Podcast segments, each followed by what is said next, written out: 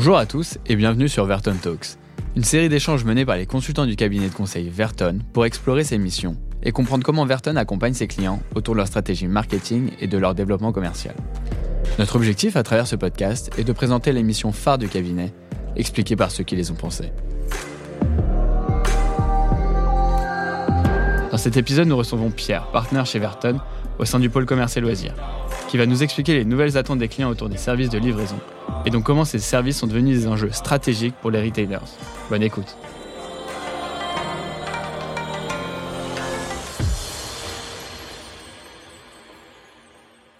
Bonjour Pierre. Bonjour Sacha. Merci de nous rejoindre pour le deuxième épisode de Verton Talks. Avec plaisir. Tu viens nous parler aujourd'hui d'une étude que tu as produite avec l'aide des consultants de Verton sur l'usage des services de livraison et des nouvelles attentes autour de ces services. Vous avez interrogé un panel représentatif de plus de 2000 personnes pour comprendre comment la livraison est devenue un levier indispensable de la stratégie d'entreprise et comment ce service s'inscrit dans le quotidien des consommateurs.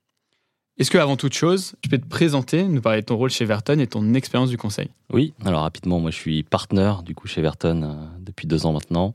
Ça fait huit ans que j'ai rejoint le cabinet, j'ai une quinzaine d'années d'expérience dans le conseil. Partenaire au sein du pôle commerce et loisirs et je suis en charge euh, du secteur commerce spécialisé. C'est tout ce qui est retail non alimentaire, voilà, donc bricolage, ameublement, euh, textile, euh, beauté. Et j'accompagne mes clients euh, dans leur stratégie de croissance, plan marketing, stratégie client et accélération e-commerce. D'ailleurs, sur ce dernier point, je suis également en charge en interne Verton de notre offre digitale transverse. Très bien, merci beaucoup. Alors pour amener un peu de contexte, on sait que la livraison à domicile connaissait déjà un fort enjeu de développement avant la crise Covid et s'est accentué fortement depuis 2020 tous les retailers croient beaucoup en ce service et investissent notamment énormément de moyens humains, logistiques et financiers. Ils cherchent en effet à optimiser la qualité de ce service pour en faire un levier de développement business. Alors la question à laquelle Verton a cherché à répondre à travers cette étude, c'est de savoir si les attentes des clients sont si faciles que ça à décrypter. Avant de rentrer précisément dans les enseignements de l'étude, Pierre, quels sont pour toi les grands enjeux des entreprises concernant la livraison? Alors, comme tu viens de le dire, Sacha, euh, clairement, depuis la crise 2020, il y a eu une énorme accélération de l'usage du e-commerce dans le monde et particulièrement en France. Je pense que ça, ça a fait définitivement comprendre, ça fait comprendre aux entreprises que le e-commerce, ça devait être vraiment un pilier de leur stratégie de distribution. Le nombre de livraisons euh, a explosé hein, avec la, fermeture des magasins et ça a généré de nouvelles habitudes de consommation qui sont du coup beaucoup plus digitales et qui se sont euh, énormément démocratisées, quelle que soit finalement la catégorie socio-professionnelle euh, des consommateurs. Donc on a ces nouvelles habitudes qui se sont installées et ce qu'on voit également, c'est que dans les prochaines années, euh, la croissance sur ce sur ce marché, hein, sur l'e-commerce, euh, devrait continuer d'accélérer. Il euh, n'y a a rien qui nous fait dire que ça devrait diminuer. Donc ça veut dire que ça a été un enjeu fort d'explosion et ça reste un enjeu fort euh, de, d'enjeu de, croissance dans les prochaines années. Il y a différentes études euh, voilà, qui, mettent en avant différents chiffres, mais grosso modo, euh, on, peut tabler sur à peu près un 18% de croissance à 3 ans dans, le retail sur l'e-commerce, grâce à l'e-commerce. Donc l'offre de livraison, de fait, ça devient vraiment un atout indispensable de la stratégie des e-commerçants, à la fois en termes d'offres, en termes de, de, modalités de livraison qu'ils peuvent proposer, en termes de pricing, euh, également un enjeu autour du RSE, on en parlera un petit peu plus loin. Et est-ce que justement ça peut être un service différenciant pour attirer les consommateurs? Alors, c'est plutôt une bonne question. Euh, ce qui est certain, c'est que c'est aujourd'hui euh, un service de dette. C'est-à-dire que le client s'attend à un niveau de qualité de service standard minimum. Et si ce niveau de qualité de standard service n'est pas atteint, clairement, le client va le faire payer immédiatement au retailer. D'accord. Donc typiquement, euh, ça peut se traduire en consommant moins, euh, voire euh, carrément hein, jusqu'à quitter l'enseigne. Hein. Après, oui, il est possible de se différencier, alors via la qualité de service notamment, même si ça reste une dette, via le prix également, la politique promotionnelle autour du service, via la diversité des modes qu'on peut proposer, et aussi via le RSE. Très bien. Justement, quand on parle de services différenciants et de livraison, on pense tout de suite à Amazon. Est-ce que Amazon, justement, a été précurseur dans cette assimilation de la livraison comme avantage stratégique alors clairement, on peut pas parler de livraison sans évoquer Amazon, tu as raison. Euh, les standards attendus aujourd'hui par la plupart des clients, que ce soit en termes de qualité de service, de délai de livraison, de tarifs, hein, notamment sur le tarif, euh, voilà, tout, je pense que tout le monde a bien en tête les commandes gratuites à partir de 25 euros, donc qui est, qui est vraiment imposé par, par Amazon. Tous ces standards-là, ils sont ancrés dans l'inconscient de tous les consommateurs. Donc concrètement, euh, quand on nous demande dans notre étude quelles sont euh, leurs attentes des clients en termes de politique commerciale autour de la livraison, on a 80% des répondants qui s'attendent à pouvoir bénéficier de la livraison gratuite à partir d'un certain montant de commande. ça devient un standard incontestable. Donc c'est compliqué aujourd'hui pour un retailer de ne pas s'aligner euh, sur ce type de tendance et ce type de standard imposé par Amazon. D'accord. Parlons maintenant un peu plus de l'étude que tu as réalisée. Quelles sont les grandes attentes des Français en termes de services de livraison? Alors, on a noté plusieurs insights intéressants dans cette étude. Le premier, c'est que lorsqu'on demande à des consommateurs quelles sont les principales raisons qui les pousse à utiliser le service de livraison à domicile. Ce qui est assez intéressant, voire intrigant, c'est que la raison principale d'usage du service, c'est la gratuité du service. D'accord. Loin devant l'incapacité, par exemple, de se rendre en magasin ou la préférence d'acheter en ligne, euh, c'est vraiment la gratuité qui est plébiscitée en numéro un. Donc typiquement, j'utilise le service plus parce qu'il est gratuit que parce que j'en ai besoin. C'est quand même euh, assez, euh, assez étonnant. c'est d'autant plus étrange parce que lorsqu'on demande aux consommateurs euh, s'ils trouvent légitime de payer des frais de livraison, on a 76% d'entre eux qui répondent que oui.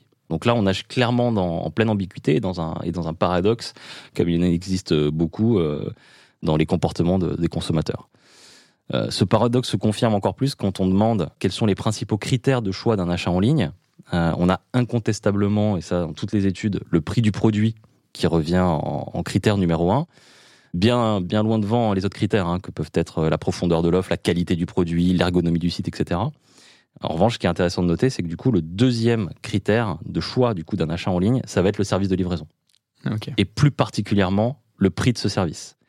Et concrètement, euh, un service trop cher, les répondants déclarent que ça va avoir un impact direct sur leur volonté d'acheter ou pas euh, le produit ou la commande sur le site. Donc du coup, un, impact direct en termes de taux de conversion, un impact direct euh, en termes de, churn, et, un service trop cher peut même les amener du coup à, aller commander chez un concurrent qui serait potentiellement moins cher. Ensuite, on se rend compte que les fonctionnalités de base, comme par exemple le suivi de la livraison en temps réel, la possibilité de choisir son créneau de livraison, mais aussi d'avoir ses commandes regroupées en un seul colis, sont des attendus euh, vraiment standards euh, de la grande majorité des clients. Il n'y a pas forcément une fonctionnalité qui se détache par rapport à une autre. Donc tout ça, c'est du basique. Et vient ensuite le sujet des délais. Donc, qui, est, vraiment un sujet en plus d'actualité avec tout ce qu'on voit se passer sur le coût de commerce en ce moment. on se rend compte en questionnant les clients que leurs attentes en matière de délai de livraison ne sont pas forcément unanimes. C'est assez hétérogène ce qu'on note. D'une part, on voit une certaine porosité dans l'usage du terme livraison express euh, et livraison standard. Euh, on a environ 40% des consommateurs qui s'attendent à avoir une livraison standard en 2 et 3 jours. Mais on a aussi en même temps 31% qui s'attendent à avoir une livraison express en 2 et 3 jours. Donc là, clairement, c'est assez étonnant. Ça peut s'expliquer tout de même par le fait que euh, bah, finalement, ces promesses de livraison, elles sont traitées de manière assez hétérogène entre les retailers. et ça jette une sorte de flou dans la compréhension du coup des consommateurs. Dernier élément notable, hein, toujours sur ce, sur ce sujet de délai de livraison, c'est que lorsqu'on demande au conso la principale raison d'usage d'un service de livraison express, on a seulement la moitié des répondants euh, qui déclarent prendre une livraison express parce qu'ils ont besoin de recevoir le produit rapidement. Seulement la moitié. C'est quand même aussi assez étonnant. Alors tu vas me dire, bah, du coup, les autres, l'autre moitié, euh, pourquoi ils prennent ce service de livraison express? Eh bien, ils déclarent prendre ce service tout simplement parce qu'il n'est pas plus cher que le service standard. D'accord. Donc concrètement, on est ici dans, dans, dans clairement euh, une, cannibalisation hein, euh, de l'offre euh, entre l'express et le standard. On voit qu'il y a de plus en plus de retailers qui alignent leur politique tarifaire du coup entre l'express et le standard, en espérant du coup recruter des clients grâce à ça. Quand on sait le niveau de coût d'une livraison express pour un retailer, ainsi que l'impact environnemental potentiel négatif hein, de ce genre de livraison, on peut clairement se dire qu'il y a un véritable axe d'optimisation sur ce sujet. Oui, totalement. Tu parlais justement des différences entre les différents acteurs sur le marché. Est-ce qu'il y a des attentes ou des comportements vis-à-vis de la livraison qui sont différents selon les industries? Alors ça, c'était également un des enjeux, euh, en effet, dans notre étude, d'essayer de, toucher du doigt de potentielles différences d'usage ou d'attente de services de livraison euh, selon la typologie de produits achetés. Euh, ce dont on se rend compte, c'est que les différences sont, sont assez mineures. Euh, globalement, un consommateur va davantage privilégier le drive euh, dans le secteur alimentaire, ce qui semble assez euh, évident. dans ce même secteur, par exemple, la fonctionnalité de choix du créneau de livraison également est plus primordiale que pour d'autres typologies de, secteurs. Et également, un autre point qui peut ressortir un peu en différenciant, c'est que sur le secteur de, l'ameublement, du bricolage, tout ce qui est équipement de la maison, on va avoir la fonctionnalité, ou en tout cas la possibilité de choisir d'être livré dans la pièce de son choix euh, qui, est, qui, est, également un élément plus important que pour d'autres typologies de produits. mis à part ces quelques éléments-là, sur le reste des tendances, on n'a on pas observé de différence majeure entre les différentes typologies de produits. D'accord. Si on fait un peu le bilan aujourd'hui de ces services de livraison, qu'en est-il de la satisfaction globale des consommateurs? Est-ce qu'il y a encore des irritants à éliminer? Alors, comme je disais en intro, la qualité de service, euh, clairement, c'est un, attendu de base dans le retail, et donc du coup, euh, il n'y a pas d'exception sur le service de livraison. Maintenant, il semblerait que le niveau de qualité de service est plutôt bon. Euh, en France, en tout cas sur notre panel, on a quand même 94 des répondants qui ont déclaré être satisfaits ou très satisfaits de la qualité de service lors de l'usage de leur dernière livraison. Donc c'est vraiment un score assez fort. Euh, on peut s'en féliciter, hein, clairement. Et, et, cela signifie aussi que les retailers ont massivement investi depuis des années dans l'optimisation et l'automatisation de leur chaîne logistique, ce qui euh, aujourd'hui est clairement perçu euh, par les consommateurs. Maintenant, euh, il est également important de préciser que le fait qu'une livraison se passe mal, donc typiquement dans les 6% de cas où, les clients seraient insatisfaits, là, ça peut être assez impactant pour le retailer. Donc, qu'est-ce que ça veut dire une livraison qui se passe mal? Ça va être le fait qu'il manque un produit potentiellement dans la commande, ou que le produit est cassé, euh, ou que la promesse de livraison n'est pas respectée. Dans ce cas-là, on a quand même pour 66% des répondants une volonté de euh, changer leur habitude de consommation auprès de cette enseigne quand ça s'est passé mal. Et le changement de comportement, il peut être de plusieurs sortes. Soit ça va être une diminution euh, de la consommation dans cette enseigne, soit ça va être carrément jusqu'à jusqu'au fait de bannir l'usage du service de livraison si ça a été vraiment catastrophique. Le plus critique, on va dire, quand même pour 26% des répondants, ils sont prêts à aller jusqu'à ne plus du tout fréquenter l'enseigne. Ah oui, d'accord. Donc un, vrai enjeu euh, quand même cette qualité de service, même si on voit qu'elle a l'air d'être au rendez-vous, euh, ça reste un élément critique sur lequel il ne faut pas se louper. Oui, tout à fait. Tu abordais dans tes réponses précédentes l'impact environnemental. Est-ce que tu peux nous en dire plus? Est-ce que les consommateurs en, en sont conscients de cet impact? Alors ça c'est une grande question et en plus euh, complètement dans les tendances du moment. Euh, on va voir que les insights sont, sont assez différents et, et peuvent pas forcément aussi être euh, cohérents de temps en temps. on, note quelques paradoxes. alors en premier lieu sur la conscience, oui, clairement l'étude nous dit qu'il y, y, a une vraie conscience de l'impact écologique négatif des livraisons. ça c'est c'est un fait pour 68% des répondants. Voilà, donc il n'y a, a, pas vraiment de sujet là-dessus. En revanche, on a essayé de calculer le green gap. Donc, euh, le green gap, c'est le différentiel entre le fait d'avoir confiance et d'être prêt à agir. Et là, on voit que ce green gap, il est quand même assez important parce que des 68% qui déclarent être conscients, on en a seulement 38% des répondants qui déclarent prendre en compte concrètement ces considérations environnementales euh, dans leurs actes d'achat en ligne. Hmm. Donc c'est assez classique, que ce green gap est, important. Euh, ce qui est intéressant à noter, mais qui est aussi assez classique, c'est que euh, pour les, les, personnes les plus engagées, on se rend compte que c'est souvent des jeunes actifs, donc euh, 25-35 ans, euh, et plutôt les catégories socio-professionnelles plus aisées, donc tout ce qui va être catégorie CSP+. Autre fait intéressant, on a demandé si les, les, consommateurs étaient prêts à payer un supplément pour une livraison plus écologique, une livraison verte. Euh, on a quand même 35% des répondants qui, déclarent euh, être prêts à payer. Euh, et en plus, on note une surpondération de la population de 18-24 ans. ce qui est assez rare pour être souligné sur ce type de questions. Souvent, les jeunes ont déclaré justement pas forcément être prêts à payer plus. Ils sont intéressés par le service, mais à moindre coût, de par le fait que c'est une population qui est plutôt à un pouvoir d'achat un peu plus limité. Là, on sent bien que la conscience écologique et le, fait d'agir sur cette dimension-là est vraiment prégnante dans cette euh, catégorie de la population. On a à peu près les mêmes proportions de clients qui sont prêts, donc 35%, euh, à attendre plus longtemps leur commande euh, si on leur démontre que ça a un impact positif pour l'environnement. Donc ça aussi, c'est intéressant de le noter. On note tout de même, et là j'en viens au paradoxe, que même s'ils déclarent qu'ils sont prêts à attendre plus longtemps, ils précisent tout de même qu'ils sont prêts à attendre plus longtemps pour une commande dont ils n'ont pas besoin euh, d'avoir euh, tout de suite. Voilà. Donc euh, la transition commence, le chemin est encore, le chemin existe encore. On a d'autres insights également intéressants sur cette dimension RSE.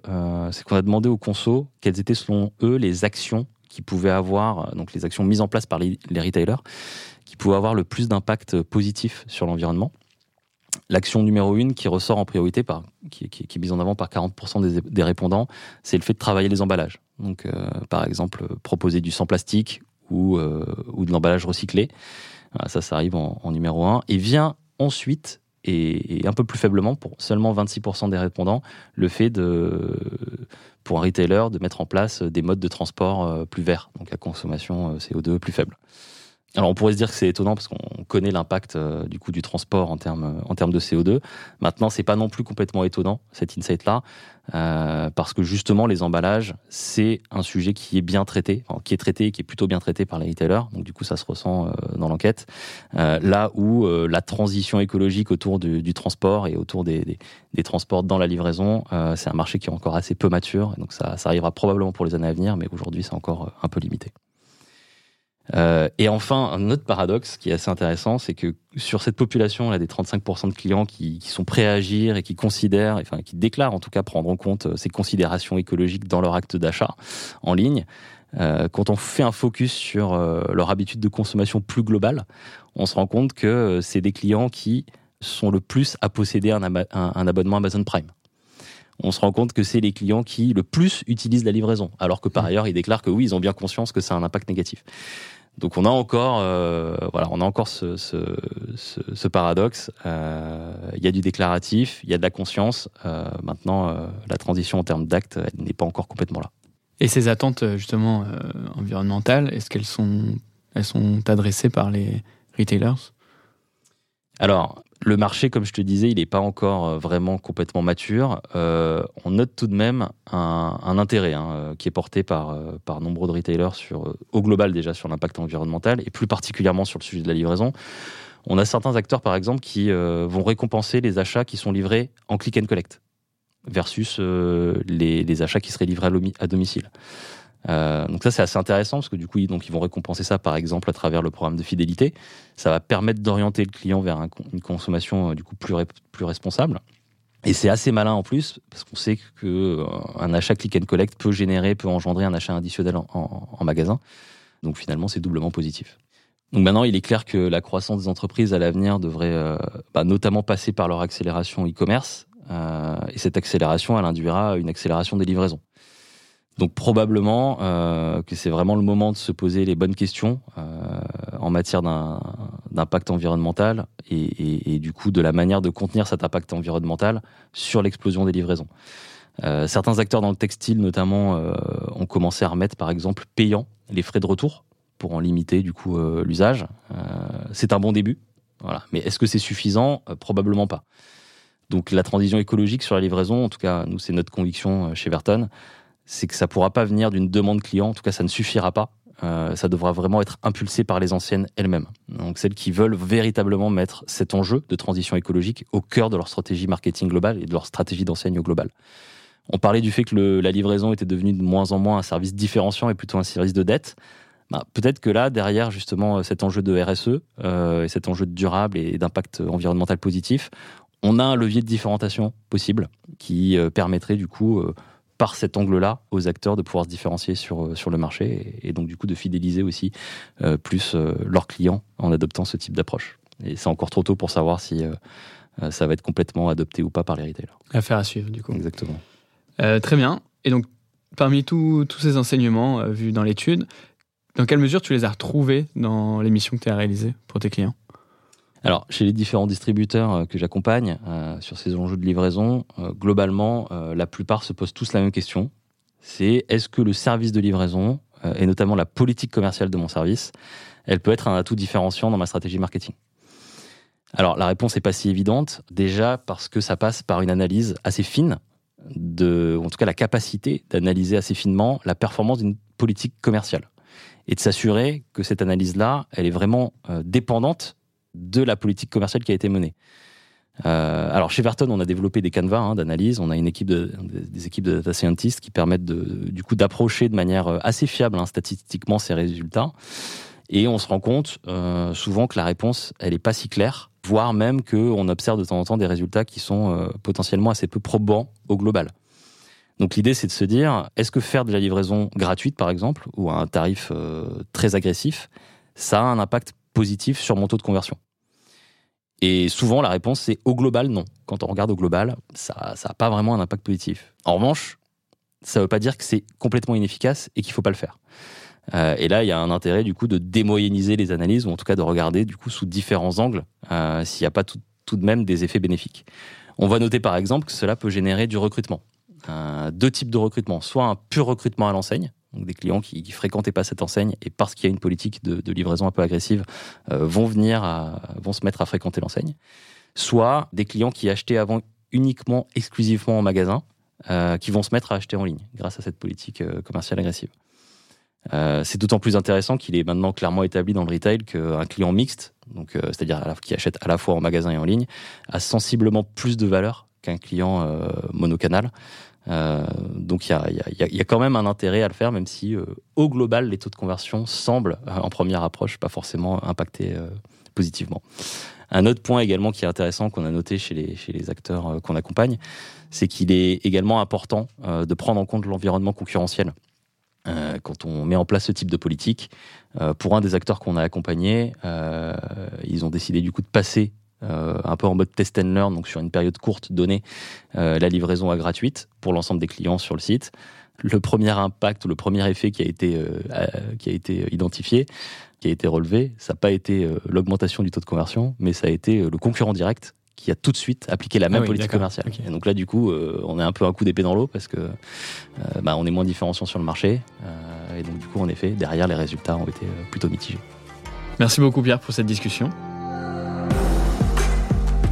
Si cet épisode vous a plu et que vous souhaitez en savoir plus sur Verton, vous pouvez retrouver toutes nos études et notre actualité sur notre site internet verton.com et nos réseaux sociaux. À bientôt!